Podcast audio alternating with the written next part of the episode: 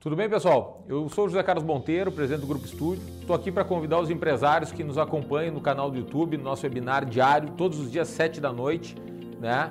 É, para vir discutir com a gente as questões de governança, as questões que envolvem a gestão da sua empresa, desde planejamento sucessório, proteção patrimonial, as questões que envolvem recuperação de crédito tributário, né? É, as questões judiciais tributárias que também estão em discussão nos tribunais e que importam em recuperações de valores representativos para a sua empresa. As questões de M&A, de intermediação de compra e venda de empresas, quais são, o que está acontecendo nesse mercado. As startups também, que hoje está, é o assunto do momento, né? essa nossa nova economia. A gente vai estar discutindo ali quais são as startups que estão se destacando dentro do seu segmento, quais são as startups que, que, que, que podem interessar para aquele segmento ou para aquele outro segmento. Então, especialistas os mais diversos né, dentro da nossa grade de profissionais vão estar presentes junto com vocês, recebendo perguntas no chat ali online, respondendo na hora. E vai ser um prazer esse encontro diário. Convido todos para que estejam presentes todos os dias 7 da noite aqui no nosso canal do YouTube. Muito obrigado.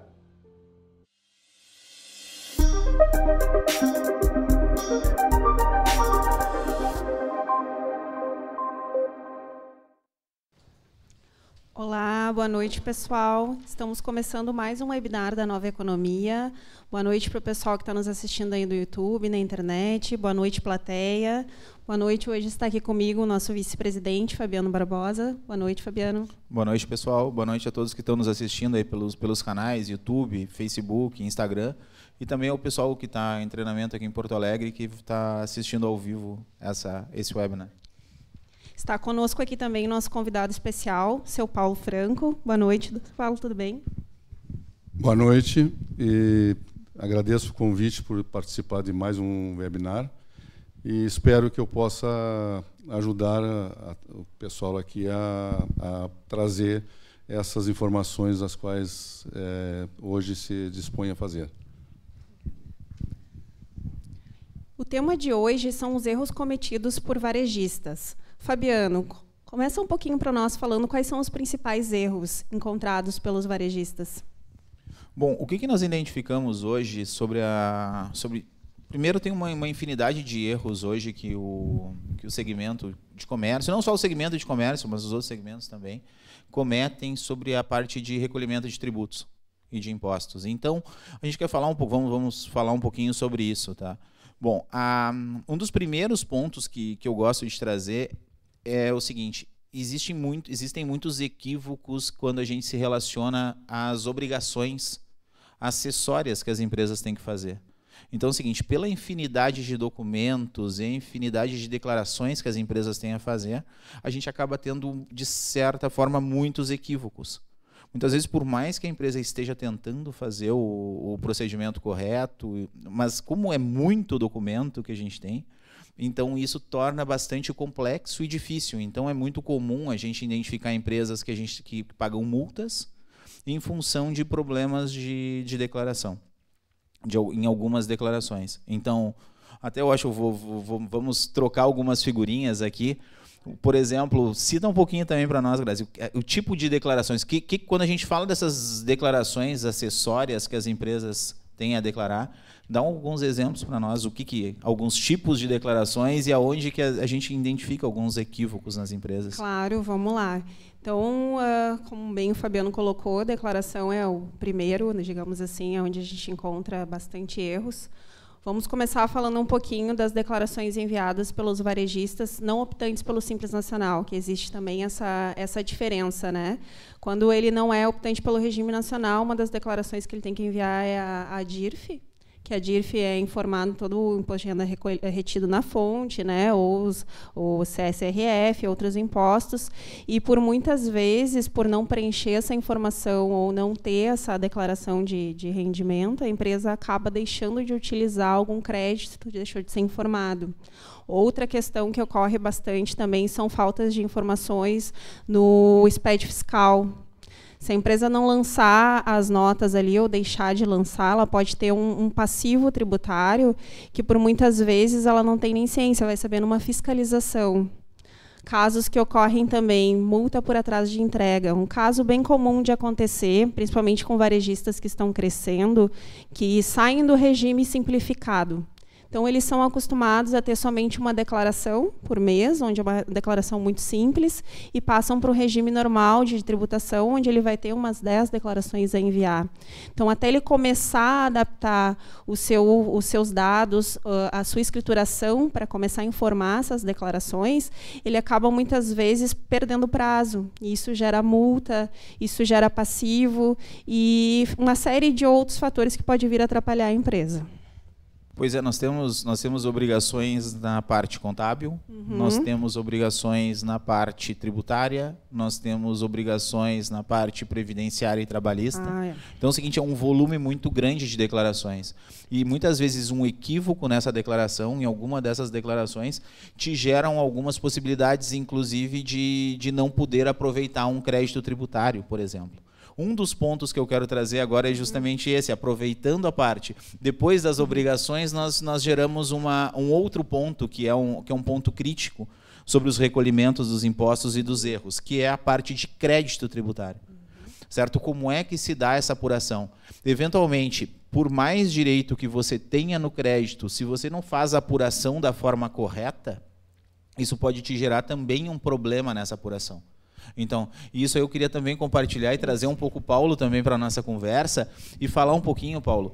Quando a gente busca, por exemplo, assim, ó, a gente observa que é comum a gente identificar em algumas empresas e, e, fazer um levantamento de crédito tributário e a empresa muitas vezes comenta conosco, mas eu já sabia desse crédito tributário certo? Só que muitas vezes a parte formal dela não está da forma correta. Então, é o seguinte: essas declarações que a gente estava falando antes, da importância das declarações, e agora a gente também ter a importância da tomada de crédito tributário da forma correta e também os tipos de crédito tributário.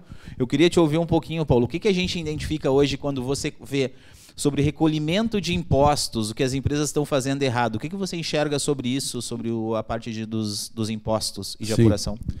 É, isso que o Fabiano falou realmente é, é algo que a gente encontra muito no dia a dia junto aos clientes.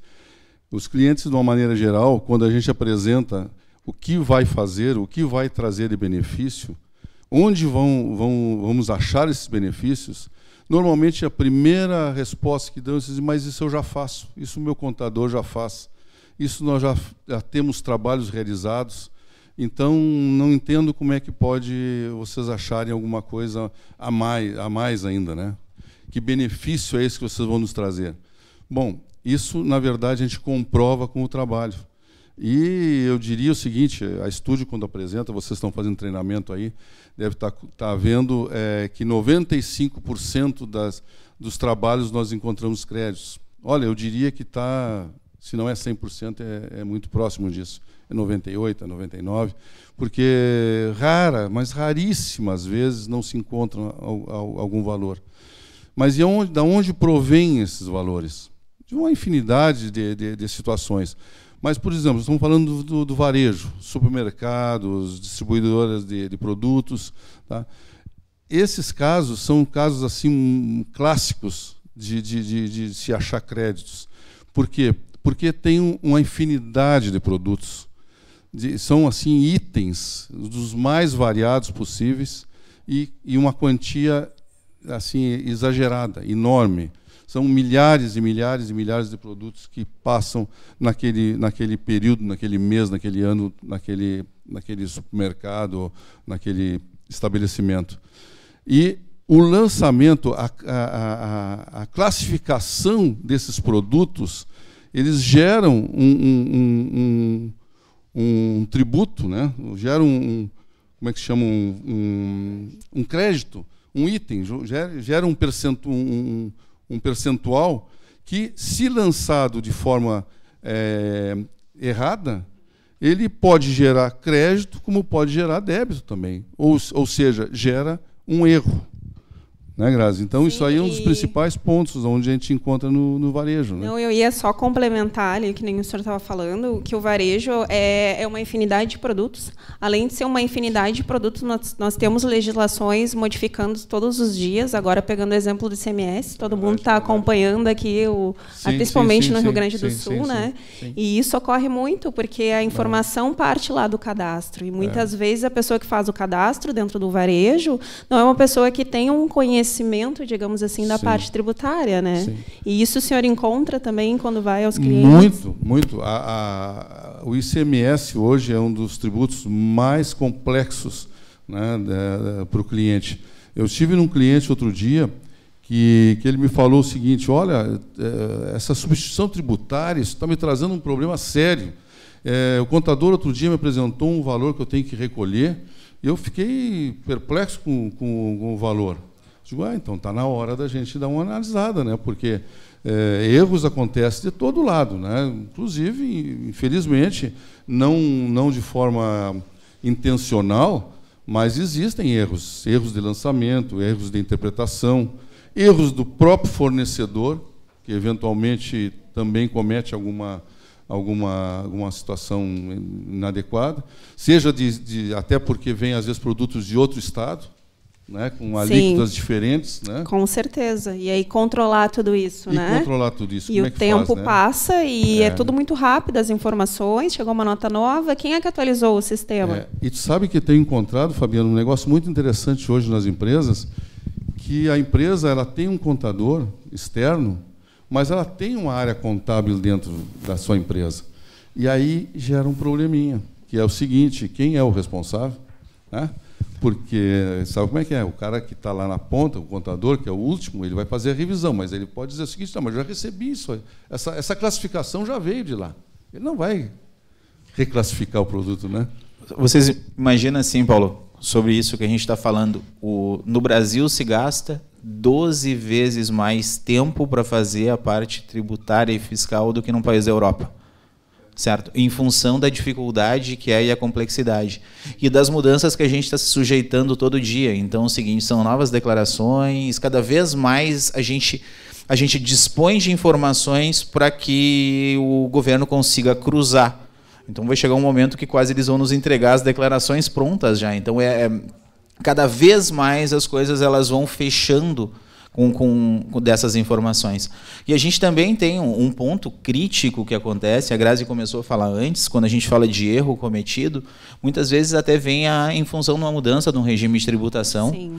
A mudança do regime de tributação, eu tenho um tipo de declaração que a gente faz, eu tenho um jeito de fazer a apuração, certo? Que é totalmente diferente do, do simples nacional para o lucro presumido para o lucro real, certo? São totalmente diferentes. Não só as declarações que a gente tem para fazer, também como a, a forma de apurar, os créditos tributários que a gente pode tomar ou não. Então, essa complexidade que a gente tem na, na, na legislação. Então, é o seguinte: eu gosto de, de recapitular até para ser um pouco didático. Tá? Alguns pontos críticos que a gente, que a gente observa um ponto crítico que eu falei para vocês. Aonde que as empresas têm, cometem esses erros, tá? Uma são nas declarações, na forma que ela faz, certo? A outra sobre os créditos e débitos tributários, na forma que ela, que ela toma os créditos. A outra na mudança e nas, nas diferenças que a gente tem nos regimes de tributação. Outra na complexidade, muitas vezes, da legislação estadual, referente ao ICMS, por exemplo, ou, ou ISS, que são declarações diferentes que a gente tem que fazer em estados. Uh, aí eu tenho uma, uma venda ou eu tenho alguma relação interestadual. E aí a gente tem mais um ponto complexo, que é quando a gente fala de, quando a gente fala de comércio e para alguns segmentos, tem o diferencial de alíquota, que é um terror para o empresário entender o diferencial de alíquota e como, e como trabalhar isso dentro do ICMS. Então, eu vou trazendo algumas pautas para vocês. Aqui eu citei quatro pontos que são críticos dentro do aonde se geram os erros dentro das empresas, certo? E isso acontece em todas as empresas. Como o Paulo comentou, é muito difícil não acontecer. Obviamente que quanto mais complexo uma empresa no lucro real, a tendência é que tenham mais, mais itens críticos que a gente fala. E eu não estou nem apontando sobre crédito tributário.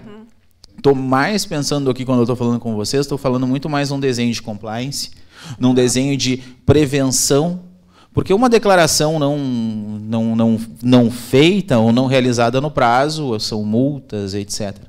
Para vocês terem uma ideia, a gente tem a complexidade se dá. Eu vou citar um exemplo. Se a sua empresa está inativa, ela tem que declarar que ela é inativa. Se ela não fizer as declarações que ela é inativa, ela vai pagar multa também. Então, todas essas séries de coisas que a gente vai, vai vivendo, e aí, para cada declaração tem diferenças nas declarações, tem atualizações novas, tem instruções normativas, tem aí são, tem algumas que são alguns momentos unificadas, algumas são desmembradas. Eu estou esticando um pouquinho aqui, mas para a gente pegar e contextualizar do nível de dificuldade que é hoje para para o empresário e para o contador fazer a, fazer a apuração. É muito complexo e é por isso que comete o erro. Só que a gente tem uma, uma cultura de, por exemplo, a nossa contabilidade, a nossa área fiscal não pode errar. Todas as outras áreas dentro da empresa podem errar, menos a parte contábil e a parte fiscal. Aí o contador é penalizado. Mas qual o processo que não tem equívoco? Tu tem uma linha de produção, Tu tem uma linha de produção de automóvel que é altamente automatizada e tem recall. Aí tem todo o processo, tem quantas vezes você compra um produto e ele tem, por exemplo, um, um problema de fabricação. É natural isso aí, só que a gente tem que lidar melhor em função da complexidade que é a matéria tributária e que é a parte contábil. E a gente não pode ignorar, que também é um ponto comum do empresário pegando até aquele exemplo que tu deu, muitas vezes uh, o empresário, por desconhecimento de declaração de inatividade, uh, simplesmente parou de faturar e acha que não precisa fazer mais nada. E num belo dia vai começar a retomar um novo negócio e verifica que existe um monte de pendência. Né? Outra questão também, principalmente para o varejista, e agora falando um pouquinho das empresas do Simples, é que, às vezes, por desconhecimento, tem empresas que acham que o fato dela comprar sem nota vai diminuir o valor do imposto a pagar. Então, nós estamos falando aí de um risco tributário, pois existe uma venda de uma mercadoria, onde hoje o fisco estadual ele não precisa que a gente declare para saber as informações de compra e venda. Ele acaba comprando sem nota, de maneira incorreta, achando que vai acabar tributando mais por isso, e não tem um controle de estoque adequado. Então, não tendo um controle de estoque adequado, a gente está falando até na implicação do custo da mercadoria que ele está vendendo. Né? Então, não é só na questão de, de impostos também, é a questão voltando um pouquinho nas obrigações acessórias, na importância de se manter a, as informações atualizadas.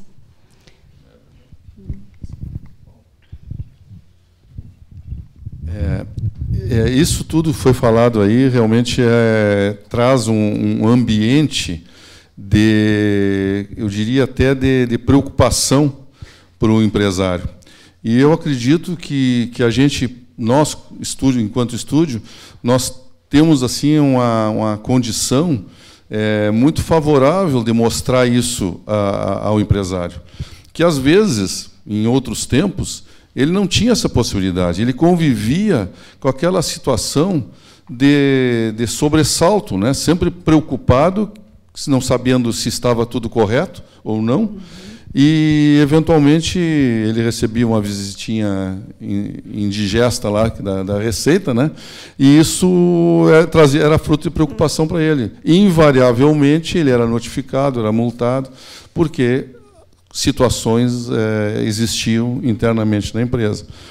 E, então, nós, hoje, nós apresentamos situações de benefício para a empresa e, e de uma forma geral, é, dá uma segurança para o empresário.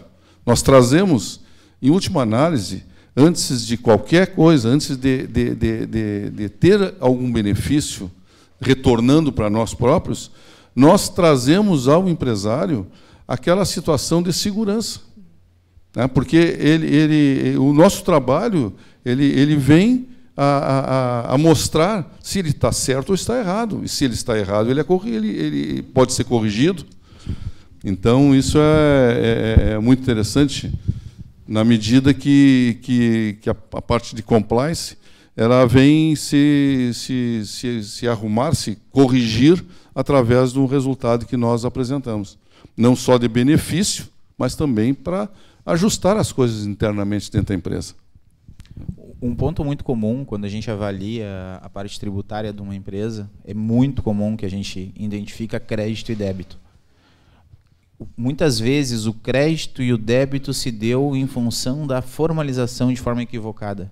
Então, por exemplo, um mesmo ponto que poderia, se ele tivesse sido feito da forma correta, não geraria um débito ou, ou um passivo oculto para ele certo? E, só que ele deveria ter feito certo, só que ele não formalizou. Hoje a gente estava analisando um caso justamente que, que era sobre esse, sobre esse foco, que existia uma chance grande de o cliente ter uma glosa num crédito que ele tomou, porque ele tomou da forma errada. Se ele tivesse feito os procedimentos corretos, ele não teria esse risco.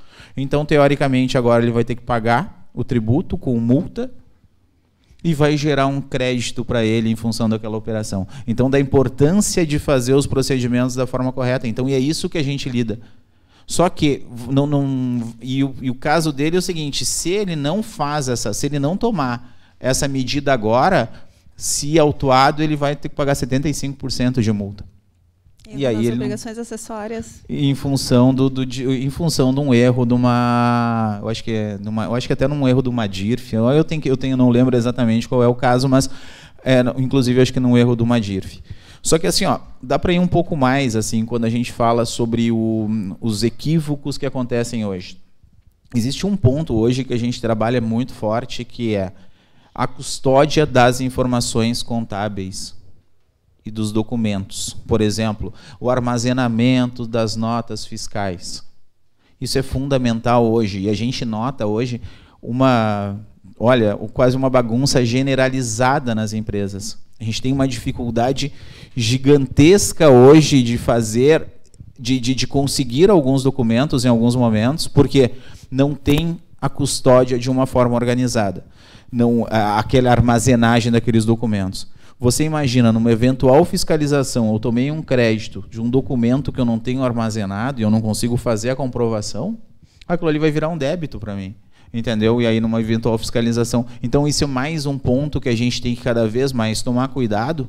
E para quem é empresário que está acompanhando, tomar, ter atenção sobre isso, porque a responsabilidade da custódia, da armazenagem desses documentos é dele certo? Não é da, do contador, não é da não é do fisco, não é do fornecedor, não é da empresa. Quem vai pagar aquela a, é, essa conta vai ser a vai ser a empresa. Nós tivemos um, um, um eu encontrei um, um caso em determinado momento de um, de um cliente que que nos procurou porque ele foi notificado pela pela Receita de um, uma situação inadequada. Ele tinha ele tinha dois anos, isso foi, eu acho que 2010, 2011, ou por aí. E então ele, ele tinha, ele, ele foi acionado e, e não, o contador dele não, não achou a documentação e tal. E como nós estávamos fazendo um trabalho em, em é, posterior a essa data, né? Nós estávamos fazendo um trabalho, ele perguntou, olha, eu estou com um problema no, em anos anteriores, aí você pode nos ajudar? Eu disse, olha, traz, vamos ver o que a gente pode fazer. Aí trouxe aqui para o pessoal da nossa equipe operacional, e eles levantaram que tinha havido um erro de, de lançamento em períodos at atrás, né? e, e precisavam, pediram para o cliente que levanta, trouxesse, mandasse a documentação para que a gente pudesse fazer a análise né? e, e achar onde estavam esses problemas. E, infelizmente, o cliente não, não conseguiu a documentação, não achou porque ainda não era do, da época do, do, dos SPEDs, né? era anterior, então dependia de documentação estar armazenada lá. Então isso vem em conta que o Fabiano está falando. A documentação, a responsabilidade do cliente, ele tem que guardar. Quer dizer, a Receita, se ele vai cobrar, ele tem cinco anos para buscar informação, para notificar, ou para desconfiar, ou para discordar. E, e aí acontece que, se o cara não tem a, a documentação, como é que a gente vai achar comprovante né, para defender aquilo ali. Mas nós defendemos. Estamos defendendo, inclusive isentamos depois de forma judicial, para demonstrar, porque nós achamos é, achamos uma série de caminhos ali para comprovar que o cliente que houve um erro, mas nós estávamos justificando aquele erro, mas é um problema sério. Não, e é, é, incrível como isso é um problema bem comum. E dando um exemplo da XML, dependendo do estado, uh, se for questionada alguma XML e o contribuinte não apresentar, a multa pode chegar a mil reais por documento não apresentado. Então, não é qualquer multa, né, para o pessoal não se preocupar com esse arquivo, com a guarda dos documentos na parte digital. Então, a questão da XML, muitas, muitas empresas acreditam que guardando a DANF, que é o documento impresso que circula a mercadoria, servirá para uma eventual fiscalização e não, né? Como o próprio documento, esse documento eletrônico, né? Ele tem que ser apresentado a XML e não o documento impresso, né? Bom, eu, eu vou fazer, Grazi, fazer para você aqui uma pergunta. Nós temos uma pergunta do GCE, tá? O, o GCE faz a pergunta: como trabalhar o diferencial de alíquota? É preciso pagá-lo quando envio o produto de volta para o fornecedor para uma simples manutenção corretiva? Até essa pergunta, assim, a pergunta do DIFAL, além dela ser complexa, né, às vezes a gente precisa de um pouco mais de informação para poder responder ela de uma forma mais efetiva. Né? A começar que o diferencial de alíquota vai depender se existe realmente a diferença para o estado que está sendo enviado, né? da onde está... Tá, na verdade, o DIFAL ele vem quando a gente adquire. Então, se ele está enviando um produto, provavelmente ele pagou na sua aquisição, talvez essa seja a dúvida, né? se agora enviando novamente, ele teria que pagar essa, esse ICMS. Então, de fato, depende muito, depende o produto, para qual estado. E a gente existe aí produtos que fazem parte do convênio 5291, que dependendo para onde está enviando, a alíquota vai ser a mesma, então a gente não tem um diferencial de alíquota. Mas basicamente, se vai vir de, de outro estado, né, e existe essa essa diferenciação, é preciso pagar. Mas é, é difícil te dar uma resposta completa, Gessé. Manda depois para nós direitinho quais quais são o produto para que estado é, e aí talvez a gente consiga te, te responder melhor. De novo, né, a gente volta para o caso do ICMS, né? É. Para cada região, para cada estado, tem algumas diferenças. O diferencial de alíquota é, é, um, é um problema que as empresas têm enfrentado. Então é, é, é, o que a gente Não, é o dia a dia que a gente tem que a gente tem vivido, que é da, da complexidade que tem a, a legislação. E às vezes até onde a mercadoria é consumida. Esses dias a gente nos deparou, nos, se deparamos aqui com uma situação referente a um coffee break. Então, um coffee break consumido em outro estado, tem ou não tem de FAO? E por incrível que pareça, naquele estado era cobrado mesmo que não tivesse sido enviado para lá. Então, são vários detalhes, né, que são analisados para que não ocorra um recolhimento indevido. É. Quando a gente faz hoje um trabalho de, de, de revisão tributária, a gente hoje aborda toda a parte de revisão tributária para a parte, e, inclusive a parte de passivo, a gente procura identificar muita coisa de equívocos que a empresa, que a empresa comete. Mas existem uma série de outros equívocos que a gente ainda não aponta, que é, por exemplo, eventualmente uma alguma declaração que não foi enviada. Então tem algumas coisas que a gente geralmente coloca em pontos de atenção, mas não é. Só que as empresas elas têm que tomar esse cuidado cada vez mais, porque as multas são pesadas, está cada vez piorando mais nesse sentido. E cada vez mais as coisas estão se cruzando. A gente estava falando antes sobre a parte dos, dos documentos, a quantidade de documentos. Quantos documentos a gente tinha, que a gente tinha sobre a parte previdenciária e trabalhista? Muitos, né? É. e agora com esse social, e cada agora vez vai, mais vai informações. Com... E aí agora está começando a pegar uma série de documentos e, e, e vai sintetizar no, no e-social. Então, essa que, é a, essa que é a realidade que a gente tem hoje. É difícil de apurar, é difícil de, de, de, de encontrar, mas tem que se dedicar e tem que e tem que ir para dentro dessas informações. A gente nota muita empresa e muito empresário avesso à parte contábil e fiscal, tem medo por desconhecimento. Só que não dá para ficar não dá para ficar avesso a isso, não dá para ficar ignorar isso aí tem que se aprofundar, porque senão a semana que vem quem vai pagar a multa é ele, quem vai, infelizmente, gostando ou não, é uma matéria que é muito complexa e é muito pesada. Aí depois, quando chegar uma multa lá, uma autuação, não adianta reclamar. É muito melhor se dedicar a entender o que está acontecendo, enxergar um pouquinho mais, se aprofundar, que é difícil, né? Geralmente o empresário ele gosta de falar do que é core dele, do que é o negócio dele. Eu tenho um, eu sou uma uma concessionária de veículos, eu gosto de falar de venda de carro, de marketing, de como vender melhor, mas não dá para ignorar algumas coisas que são, que são dessas matérias que a gente tem hoje e, e que são fundamentais. Então, volto a dizer para vocês aqui, tem uma série de coisas que podem gerar esses equívocos certo? E não estou nem falando só de ponto de crédito tributário, estou falando de uma série de coisas que são riscos que os empresários podem estar correndo em função de, de, de falta de declaração, de declaração equivocada, certo? vou dar um, vou, vou citar mais um exemplo para vocês, para vocês cada vez mais entenderem o, a, a complexidade. Dependendo do, do, do tipo de crédito tributário, por exemplo, uma retenção, então por exemplo, eu já vi casos que a empresa fez o pagamento da retenção, o, teve a retenção do, do, do, imposto de renda, ou do, ele teve a retenção, só que ele não fez a declaração. Aí o que, que acontece? A receita, quando eu tomo, eu como, eu como fornecedor, quando eu tomei o crédito daquela retenção, eu não consigo. Aí a hora que a receita cruza, mesmo que o outro tenha pago ele não fez a declaração no, na, na, na, na DIRF lá, ele não fez no documento correto, e aí a Receita não consegue cruzar. O que, que, aconte, o que, que vai acontecer? A hora que a Receita enxergar que eu tomei aquele crédito, ela vai dizer, esse crédito vai ser glosado porque eu não estou identificando o outro lado. Então, o cliente fez o pagamento do tributo, o, o outro lado lá fez o pagamento do tributo, mas ele não fez a declaração. E é uma situação que a gente, que a gente acostuma, é, é comum a gente verificar aqui. Não, e, aí a gente é tem que orientar que, o cliente para não não ter esse problema. Que inclusive é uma informação bem simples, digamos assim, né? Não é tão complexa, mas a, a, o, o, transtorno que pode vir a gerar, a responder um processo, mostrar, pedir uma retificação, ele é muito mais moroso do que uma declaração feita de forma correta, né? Um pequeno detalhe. Bom, ali tem mais uma pergunta. Eu vou lendo as perguntas aqui porque o pessoal que eles enxergam menos do que eu enxergam melhor. O, pode auxiliar, eu acho que ali deve ser o Grupo Estúdio, pode é. auxiliar as empresas a guardar e gerir esses documentos de, de XML?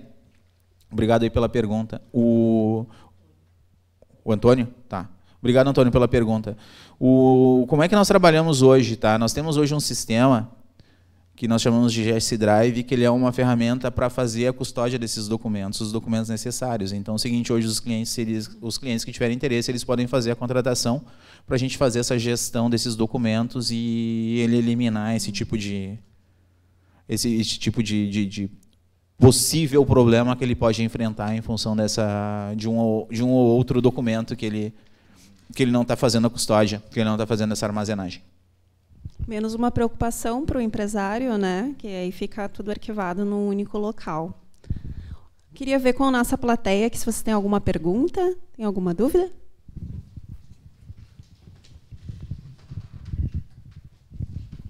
Boa noite. É, Boa noite. Meu nome é Rodolfo. Eu tenho, uma eu tenho uma dúvida referente ao diferencial de alíquotas. Existe alguma tese, algo nesse sentido, de talvez as empresas não recolherem mais o diferencial de alíquota, uma vez que, quando ela faz a venda da mercadoria, ela tributa integralmente a alíquota que tem no, no DAS lá do Simples Nacional? Existe alguma tese referente a isso? Sobre sobre o aspecto de. A, a, aqui a gente está falando só de aspecto administrativo, tá? Sim. Aí teria que, a, a gente teria que dar uma olhada, verificar se tem alguma coisa, ah, na, alguma discussão na via Estúdio Law. Mas uhum. que eu saiba, a gente não tem nenhuma discussão relacionada a isso aí. Ah, tem, tem, tem que fazer o recolhimento. Ah, ok. Alguém tem mais alguma pergunta? Não?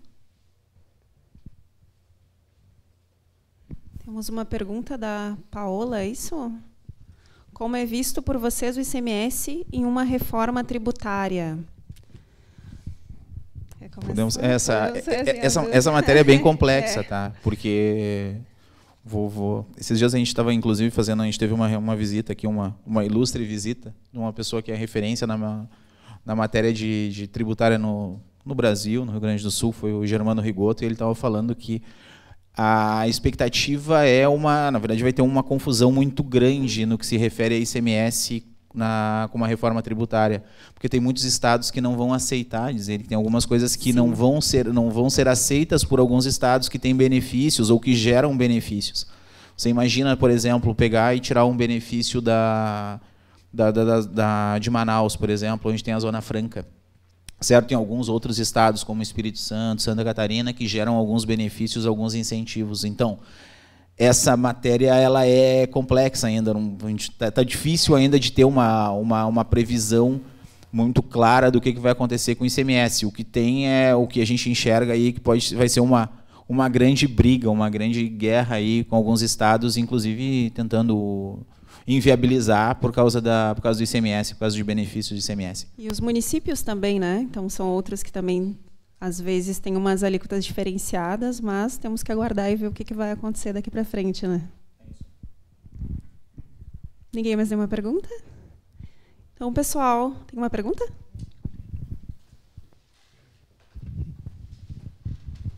Uh, uma, boa noite. Uma empresa do Simples, tá? que falando de varejo. Hoje, para ter competitividade, tu tem que ter um parcelamento estendido para os, para os clientes, certo? E hum, existe, em consequência, vai ter uma inadimplência. E o que, que acontece? é uma, é coisa que eu me questiono muito, assim, que eu não, não concordo, queria ver se existe alguma alternativa. Então, efetuado a venda em 10 parcelas, ok? Eu vou recolher sobre aquilo ali. Só que, às vezes, eu não recebo aquilo, porque gerou inadimplência. E aí, mas eu já paguei imposto sobre aquilo que eu vendi, porque é obrigação, né? E eu não recebi, e eu não vou receber o valor. Existe uma maneira de contornar isso?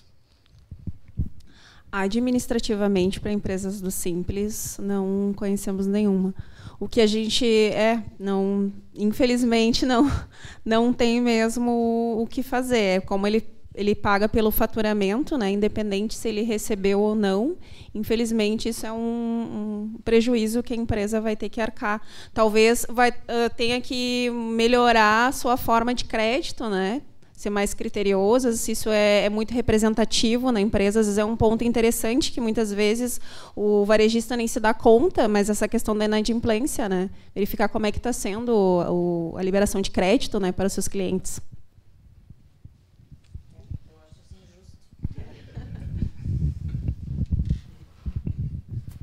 Bom, tem mais uma pergunta ali do, do Alex Mota. Vocês acreditam que as revisões tributárias terão a mesma intensidade com a reforma tributária? Alex, sim e por muitos anos, porque hum. dentro do, dentro do projeto ele vai ter muitos anos de transição, se aprovada e se aprovada nos termos que está sendo falado. Então, durante muitos anos de transição, durante muitos anos de transição, a gente vai continuar tendo as oportunidades dos últimos cinco e mais dos próximos anos aí tem bastante oportunidade ainda.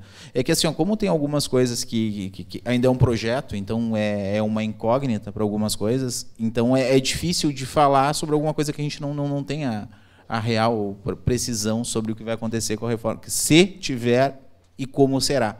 Então, a única coisa que a gente tem visto é que vai ter. É, é um assunto muito complexo para se tratar no Brasil, um negócio muito difícil de se tratar no Brasil, no tamanho do Brasil e com as características do, dos, dos, tributos, com o jeito que a parte tributária no Brasil é, é complexo de implantar. É um desafio. O Brasil tem esse desafio para fazer. E, e confesso que eu não sei se vai diminuir a quantidade de oportunidades na esfera administrativa, mas na esfera jurídica vai ter uma enxurrada de oportunidades. Eu acho que vai continuar tendo as oportunidades na esfera administrativa e mais uma enxurrada de oportunidades na esfera judicial que vai ter assunto, vai ter muito assunto para discutir. Então essa que é uma, é uma visão que, que eu acho que pode acontecer com a, com a reforma tributária. Tem mais uma pergunta ali?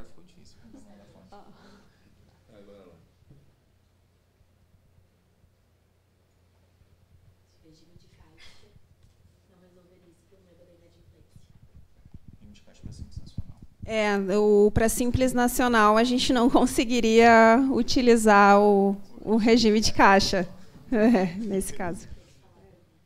Ai, desculpa, é verdade, a gente foi respondendo direto. Vamos, vamos fazer, eu faço desculpa. a pergunta e você responde. Vamos começar de novo, de depois novo. a gente edita. Tá? Não, eu, vamos lá, a pergunta do Silas Monteiro. E o regime de caixa não resolveria esse problema da inadimplência? Não, não resolveria, porque o regime de caixa ele não pode ser aplicado para empresas do Simples. Né? Eu acho que ele está complementando a pergunta que foi feita, né? Então, acho que é isso. Tem algo mais? Bom, encerramos as perguntas. Pessoal, estamos à disposição. Não só tem, tem, um, tem um canal também, né? Pra, pra... Uhum. Agora eu te passo, Grazi, essa parte uh, agradeço né, a presença de todos aqui por mais esse webinar. A, a, qualquer dúvida vocês podem mandar aí no, no e-mail do grupo. E esperamos vocês ao dúvidas@grupostudio.com.br, né? Faltou só o e-mail, faltou um detalhe. Agradeço o pessoal da plateia, obrigado. Obrigado, doutor Paulo, obrigado, doutor Fabiano. E esperamos vocês no próximo webinar. Boa noite.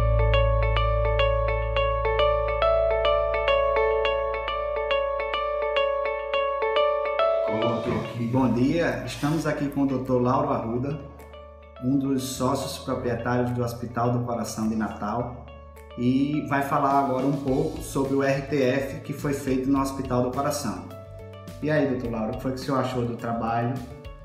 Achei um trabalho muito bom, né? Essa parte tributária é muito complexa, né? Nós temos um contador tempo integral aqui, mas devido à complexidade da legislação, sempre há a possibilidade de alguma coisa a gente está tendo prejuízo nisso. Então foi uma auditoria profunda e que deu resultado positivo de recuperação de, de, detectada pela auditoria, do estudo fiscal. Gostei do trabalho. Ok, obrigado, doutor.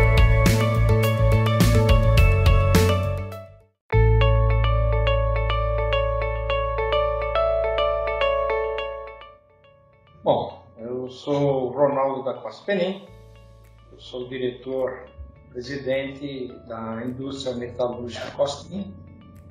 Nossa empresa está há 55 anos de fundação e nesses 55 anos fomos fabricantes de máquinas e equipamentos para siderurgia. Nossos clientes são Gerdau, Mineira, Arcelor, Grupo Votorantim, Pilares e por aí vai.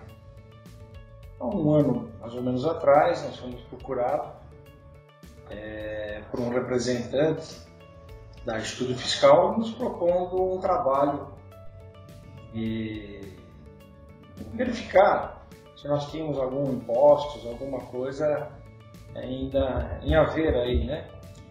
É, junto nesse período dos últimos 25 anos aí. E aí foi nos apresentado um trabalho mostrado para nós. Eu achei muito interessante pela qualidade do que ele mostrou para nós. É, em cima disso aí foi feito um contrato e posteriormente a isso nós tivemos sempre a, parte do pessoal do estudo fiscal, aí acho que aí, aí já no caso já a matriz, né? Sempre posicionando, sempre procurando informações, sempre junto ao nosso contador e tudo mais. E aí, nesse ano agora, foi finalizado, demorou um pouco, até por conta, é, culpa nossa até do nosso contador, mas eles estavam sempre solicitando, sempre exigindo a documentação necessária. E aí houve, lógico, um bom crédito, inclusive, nossa parte de contabilidade também era muito forte, já fazia esse tipo de trabalho e mesmo assim houve ainda um bom crédito aí. É, vimos que tecnicamente o pessoal da estudo fiscal é, são muito capacitados. Então o trabalho foi finalizado, é, estamos agora ainda até nos beneficiando dessas retificações, não foi feito ainda todos, mas é, gostamos muito e indico como já até indiquei para outras empresas, é, clientes nossos ou até fornecedores nossos, o, o trabalho da Estudo Fiscal. Acho que é isso.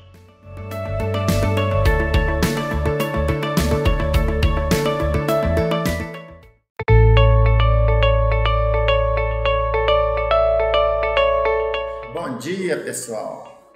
Meu nome é Newton, eu sou da empresa Auto Brasil Motor Peças e o meu contador me disse que não tinha nada a ser restituído da receita, né? Então eu resolvi contratar a empresa Estúdio e a gente obteve muito sucesso, tá? E conseguimos resgatar da, da receita um bom dinheiro, tá? Vale a pena, estamos muito satisfeitos com tudo isso, tá? Um abraço para todos. Tchau, tchau.